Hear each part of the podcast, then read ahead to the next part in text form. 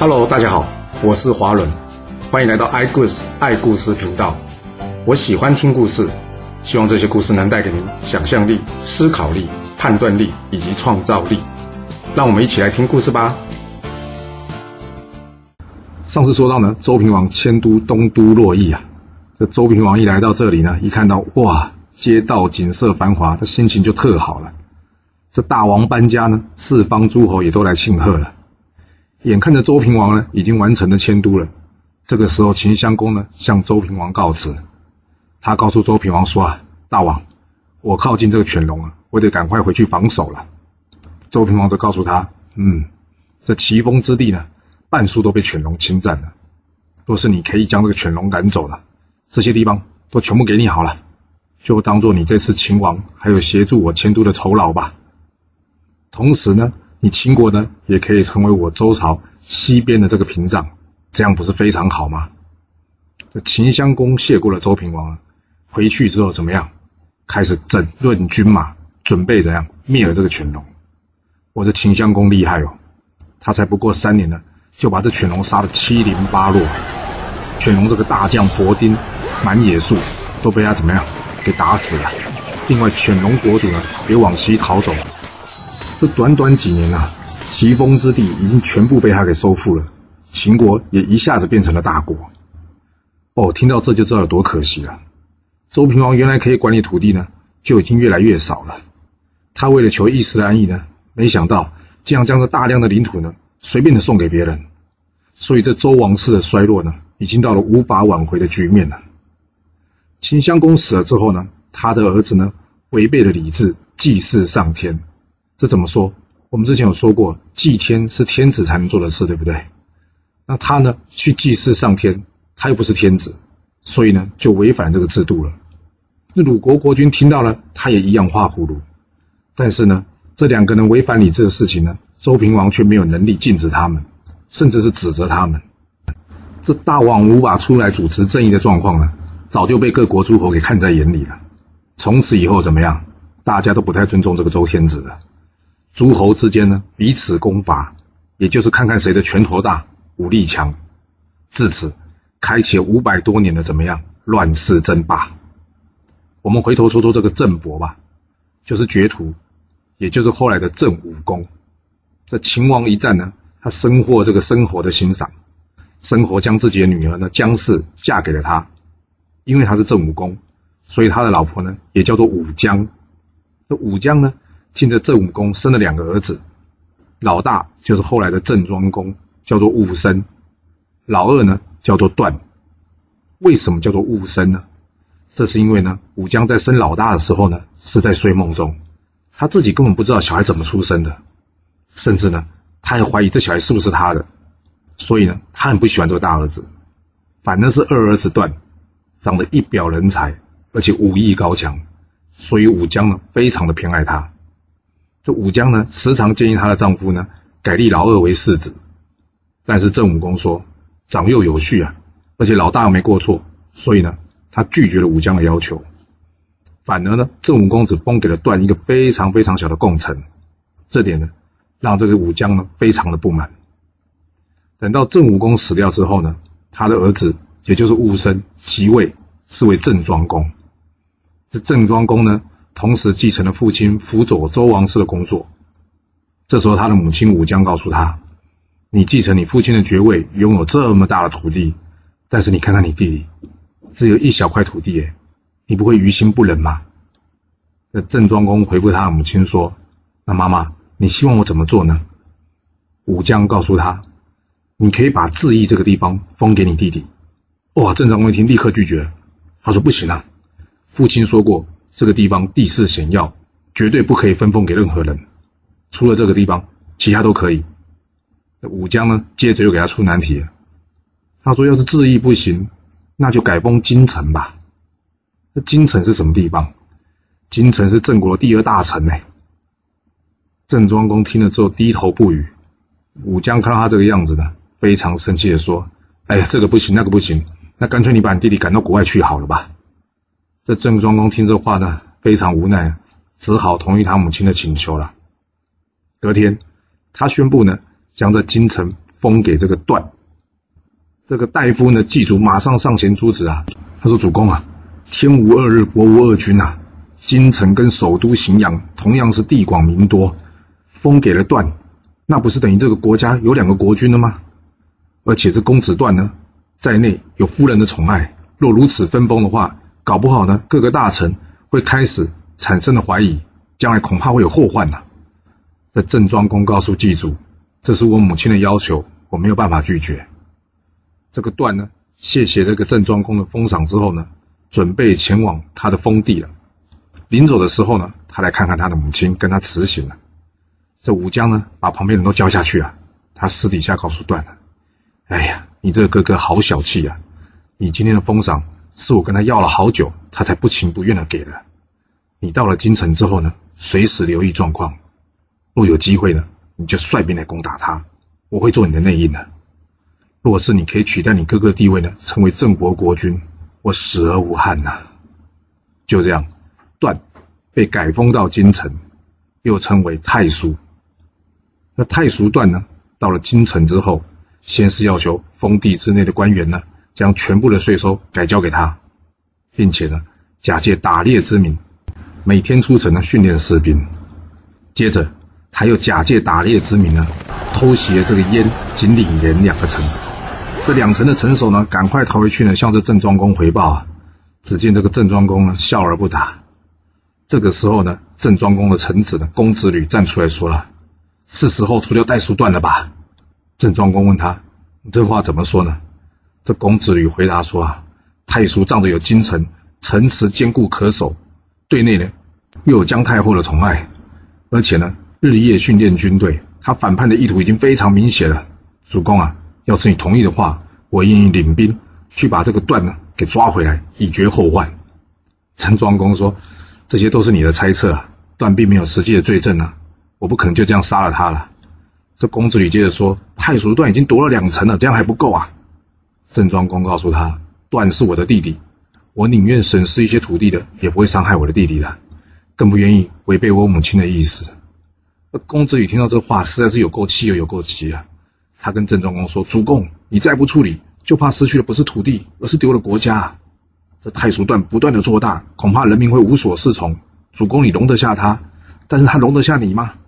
你现在不做处理，就怕将来后悔莫及。”这郑庄公呢，打断了公子吕的说话，说：“好了，好了，好了，别激动，别再乱说了。这件事让我好好想一下吧。”这公子吕下去之后呢，告诉这个大夫记住啊，伤脑筋。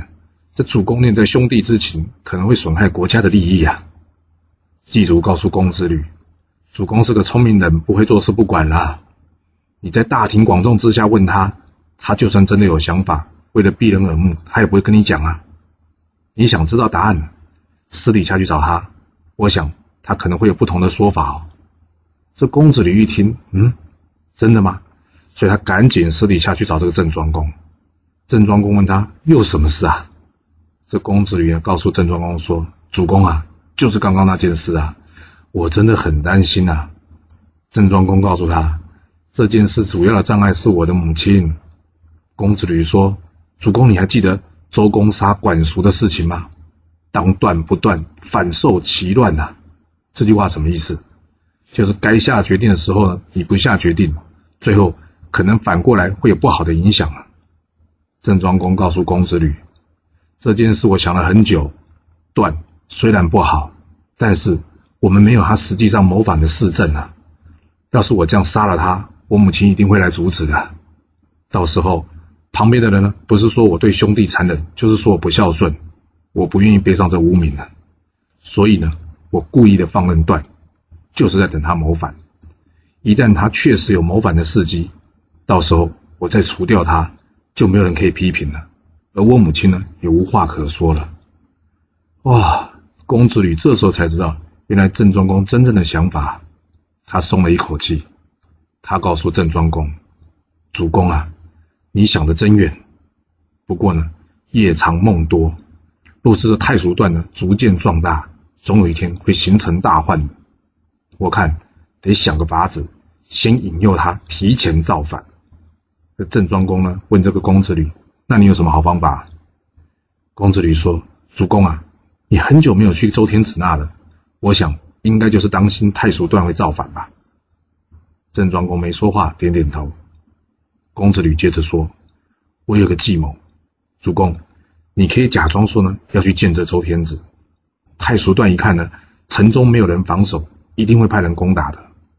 而我呢，则是预先率领一支军队埋伏在这京城外面。一旦这太叔出城呢，我便趁机将这京城给占领了，让他失去根据地。这个时候呢，主公再引兵来攻这个太叔，我们两面夹击，就可以把这太叔段给解决了。”郑庄公听完这话，说：“嗯，这计策好，就这么办。不过这件事出去千万别对任何人说，只有你跟我知道就行了。”计划定好之后呢，公子羽便先下去准备了。他心里想：“哦，这祭祖真是料事如神啊！原来主公真的跟他想的一样，早就都已经想好了。”隔天早上呢，郑庄公假装宣布一道指令。他说呢，他好久没去见周天子了，他要去周天子那见见他，并且呢，请这个祭祖监国。哦，他的母亲武姜听到这个消息，超开心的，心里想：这个段呢，真是有福气啊！看来有机会做国君呐。他赶紧写一封信呢，请人去交给段，要这个段呢准备起兵，而他自己呢，则是会做内应。这去送信的人呢，早就被郑庄公埋伏人给拦截了，而且怎么样，给杀了。郑庄公看完信的内容了，把这信呢重新给封好，再派人呢假扮是这个太后的人呢，把这个信送给了段，并且取得段的回信。这段的回信内容是什么呢？他回信给这太后呢，约定五月初五出兵啊，并且告诉太后呢，叫人在这城上呢举白旗，这样子他就知道接应的人在哪里，知道从哪里攻击了。郑庄公看这封回函之后说：“嗯，有了这封信。”段造反的事证就罪证确凿了，到时候相信我的母后也没有办法帮他说话了。之后按照计划进行，郑庄公呢来向武庄告辞，假装说要去周，而实际上呢则是朝着领盐出发。当然，公子吕呢也已经率了战车两百乘，两百乘就两百台的意思啊，偷偷埋伏在这京城城外。而这太叔段这边呢，为求谨慎呢，他派出他的儿子公孙华，带着金银财宝呢，去向隔壁的魏国借兵，并且承诺事成之后呢，会给更多的金银财宝给魏国。接着，他带着所有的士兵倾巢而出，对外头说呢，因为他哥哥呢去周天子那里，所以呢，请他去监国。这公子吕呢，早就派士兵呢，假扮商人呢，潜入这个城中。等到这太叔段一离开京城呢，他立刻攻城，就在这里应外合之下呢，他几乎是不费吹灰之力啊拿下京城。接着切出告示，说明了郑庄公对这太叔段呢多么好多么好，但这太叔段呢却忘恩负义起兵造反了。今天他就是奉郑庄公之命来讨伐这个太叔段的，所以大家不用害怕。大家一听到哈太叔段造反了。哎呀，这个人恩将仇报，所以怎么样？城里的百姓呢都不愿意支持他了。这太叔段呢才走出去两天，就听到京城被攻下来了。哇！这时候他整个人都慌了。而士兵呢，由于许多士兵呢都在传这个太叔段呢恩将仇报，不仁不义啊。结果一大半的士兵呢不愿意随同他造反，一哄而散。这太叔段一看，哇，士兵已经去了一大半了，该怎么办呢？于是他打算呢，先去这个燕城重新准备。没想到呢，郑庄公早就在那等他了。双方大战一触即发。这时候太叔段怎么可能是郑庄公的对手啊？两个人才一交手呢，他被这郑庄公啊打个大败。接着呢，他败退回他原来的封地贡。贡是一个非常非常小的城池，怎么可能挡住郑庄公大军压境呢？就这样，郑庄公的军队呢？就像是用大石头来砸鸡蛋一样，轻易的怎么样就攻破这个共城了。最后呢，太叔段在共城自尽。其实这段呢，就是《古文观止》中非常有名的郑伯克段于鄢的故事。郑庄公进了共城之后呢，他抱起了段的尸体呢，痛哭的说：“哎呀，你怎么那么傻？你何必轻生呢？说实话，郑庄公这个哭呢，是真心还是假意？我想大家都猜得出来了。你看他之后的动作，他做什么？他赶快在这个段的身上呢，到处搜，搜什么？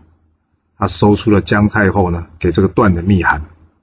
之后呢，他叫人将这两封信呢送去给祭祖，叫这个祭祖呢拿去给他母亲看。他母亲看了这个信之后呢。无言以对啊！之后呢，郑庄公命人呢，将这武姜呢安置在这营地，并且转告这个武将：“我发誓，我跟你不到黄泉，永不相见。”什么意思？就是除非我死了，再也不想见到你了。这郑庄公回去之后呢，看到母亲已经不在宫中了，也不知道为什么，突然觉得有点凄凉。他叹了一口气：“唉。”我不得已杀了弟弟，但没必要连母亲一起赶走吧。一时之间，他也很后悔自己这个决定。这武将被送去了营地啊，营地这边有一个人叫做尹考叔，他知道这件事之后呢，就抓了几只恶鸟，以进献野味的名义呢，去见这个郑庄公。这个郑庄公呢，让他进来之后问他说：“这是什么鸟啊？”这尹考叔告诉他：“这个鸟呢。”叫做恶鸟。白天呢，像山这么大的东西他看不到，但是到了晚上呢，像这毛一样细的东西呢，它却看得非常的清楚。不过这种鸟呢，很不孝顺的，因为呢，它长大之后呢，会把一直照顾它的母亲给吃掉了，所以呢，我把它抓来吃了。郑庄公听到这话，知道他想讲什么，所以他低头不语。这时候呢，刚刚好有人端上了一盘羊肉。这郑庄公呢，叫人切了一块送给尹考叔。这尹考叔呢，在那边东挑西拣，挑了一块最好的部分呢，给他包了起来。郑庄公好奇的问他说：“你这么做是什么意思啊？”尹考叔回答他说：“我家里还有年迈的母亲呢，因为我们家比较穷，从来没有吃过这么好的东西。今天难得有这个机会，大王送我吃，所以呢，我想把这最好吃的东西呢，带回去给我母亲吃。”郑庄公听完这话之后呢，很难过的说：“哎，你算是孝子了。”这尹考叔说：“主公，你干嘛叹气啊？”郑庄公说：“你有母亲可以奉养，但是我贵为诸侯，却无法奉养我的母亲啊！想不到我还比不上你呢。”这尹考叔故意装糊涂的问：“主公，你的母亲不是还在吗？为什么没办法奉养？”这郑庄公呢？就把他弟弟造反，以及他发誓跟他母亲呢不再相见一事，向着尹考叔说明了一遍。尹考叔听完之后呢，问这个郑庄公说：“主公，你真想见你的母亲吗？”郑庄公说：“当然了。”这尹考叔接着说了：“你要真的想见，也不是没有办法。”郑庄公一听，跳了起来，问说：“你有什么好方法？”这尹考叔说：“大王，很简单呐，你可以先找人呢挖一个地洞。”而且呢，一定要挖出泉水，为什么呢？因为这样就有黄泉呐。之后，你在这泉水旁边呢，盖一个简单的房间，让你的母亲呢在里面等。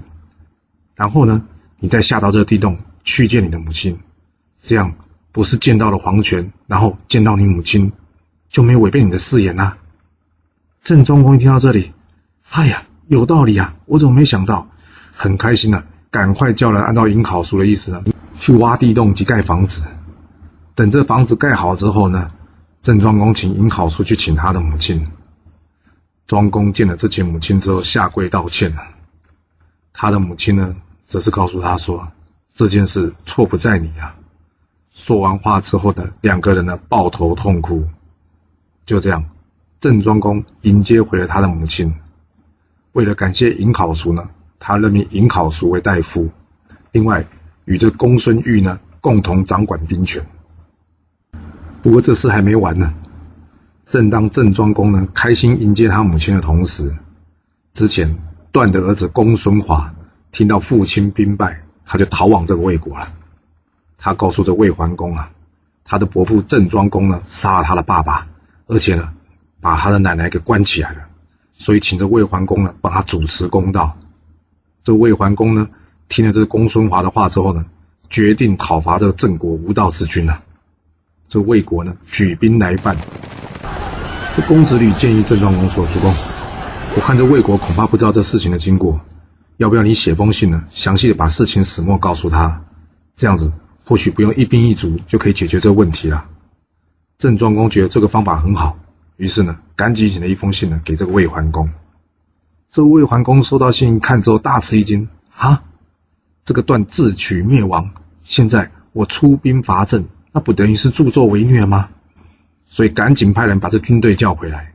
但没想到还是晚了一步，这魏军呢已经攻下这个领岩了。郑庄公听到这个消息呢，立刻派出了大将高渠弥呢，率领兵车两百乘去夺回这个领岩。由于魏军拿下领岩之后呢，收到这退兵的指令，所以大军撤退了，只留下这公孙华。这公孙华一看，嗯，糟糕，他人单势孤啊，怎么可能敌得过郑军？所以怎么样，也赶紧逃回这个魏国。公子李一看有机会呢，就乘胜追击，一路呢追到这魏国的边境。这大军压境了，魏桓公呢赶紧找这大臣来讨论，说这怎么办呢？郑国军队来到我边境啊！有的人建议呢，说我们出去干一战吧。但也有人建议这个魏桓公呢，告诉他向郑庄公说明清楚，并交出公孙华，应该就可以了。这魏桓公呢，采用了后者的建议，他写信告诉郑庄公啊事情的始末。郑庄公一看，嗯，既然这误会都已经解释清楚了，这魏桓公也道歉了，所以就没必要大动干戈了。于是呢。他叫这将军高渠弥呢，把军队给撤了回来。至于这公孙华的下场会怎么样呢？还好啊，他奶奶武姜呢，帮他向郑庄公求情了。郑庄公想了一想，这公孙华只剩下一个人了，在魏国也难有作为了。算了，看在他母亲的面子上，他请这魏桓公呢收留公孙华，这样子他的弟弟断了，就有人可以去帮他上香祭祀了。而这公孙华最后呢，也老死在这魏国了。郑庄公国内问题算是解决了，但是由于他很久没有去周平王那里上班了，一天，周平王那里来了一位大臣，叫做国公继父啊。周平王非常的欣赏他了，所以想任用他来代替这个郑庄公。这国公回复周平王说：“大王，郑庄公这么久没来，一定是国内有事啊。若是你用我代替他。”他不只会怨恨我，更重要的是，他还会怨恨大王你啊！所以这件事我无法答应啊！他再三的向着周平王说声谢谢之后呢，赶紧回到自己的国家去。这郑庄公虽然没有去周平王那里上班了，但是他一直有派人留意朝中的事情呢。周平王想用国公继父来代替他的事呢，很快传到他耳里了。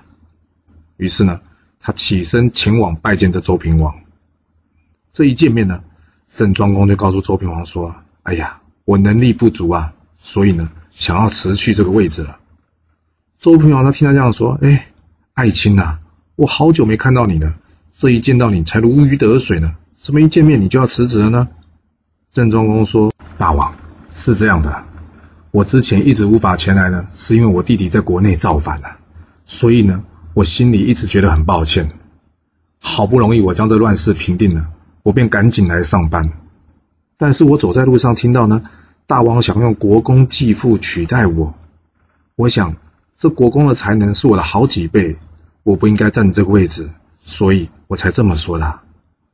周平王听到郑庄公的话呢，他非常不好意思说：“哎呀，我知道你国内有事啊，所以呢，我才想请这个国公继父暂时帮几天忙嘛，等到你回来之后呢，再交给你处理，这样子你才能专心处理国内的事啊。”不是吗？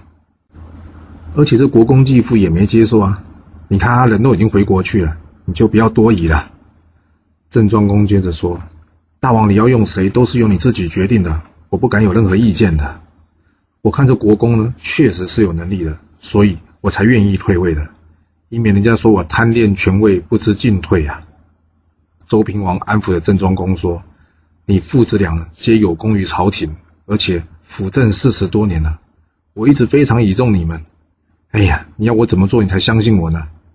要不这样，我把我的儿子王子胡呢留在郑国做人质，你看怎么样？郑庄公一听，哎，大王，这万万不可啊！从来没有听说天子要提供人质到臣子的国家的。哇，要天下人知道，一定会说我要挟大王，大王这万万使不得啊！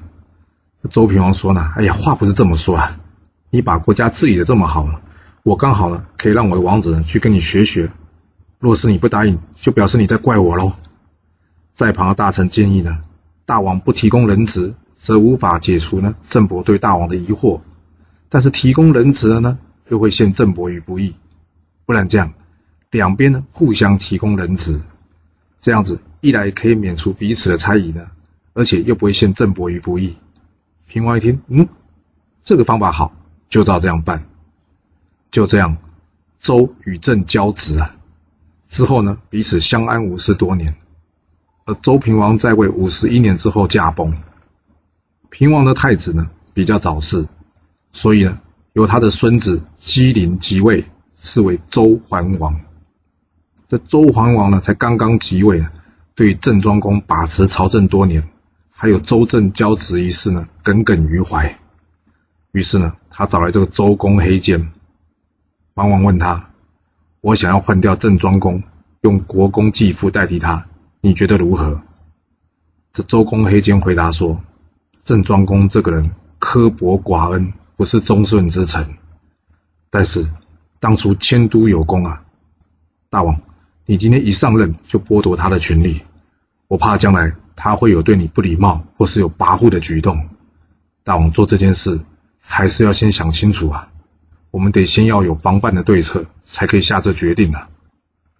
周桓王说：“我不想坐在这边受制于他，反正这件事我已经决定了。”隔天早朝，周桓王呢告诉郑庄公：“爱卿呐，你是先王的重臣，我不敢委屈你，所以呢，你自己安排你的去路吧。”郑庄公一听这话呢，心里非常的生气，但是表面装的没事。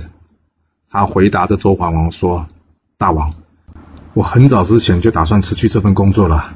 哎呀，谢谢大王的恩典啊！我马上离开。”说完之后呢，转身愤怒的离去。他对外面的人说：“这小子忘恩负义，根本不值得辅佐他。”回到郑国之后呢，郑庄公把桓王免除他职务的事告诉群臣，大家都非常的气愤。高渠弥建议：“干脆我们出兵攻打这个周。”另立贤人，现在天下诸侯有哪个不怕我们的？哇！郑庄公会出兵攻打周吗？这周桓王有想到这样的结果吗？这故事会如何的发展呢？我们得下次才能告诉各位喽。好了，今天就先说到这。若喜欢我的故事，记得动动您的手指，给我五星评价，或是追踪、订阅以及分享哦。当然，也欢迎您留言分享你对这一集的想法，或是你也可以请我喝一杯咖啡或是饮料，让我有持续创作的动力。其实历史就是顶层阶级的生活记录，了解他们的思考方式以及作业模式，才有机会改变您的未来。谢谢您来听我说故事，我们下次再见喽。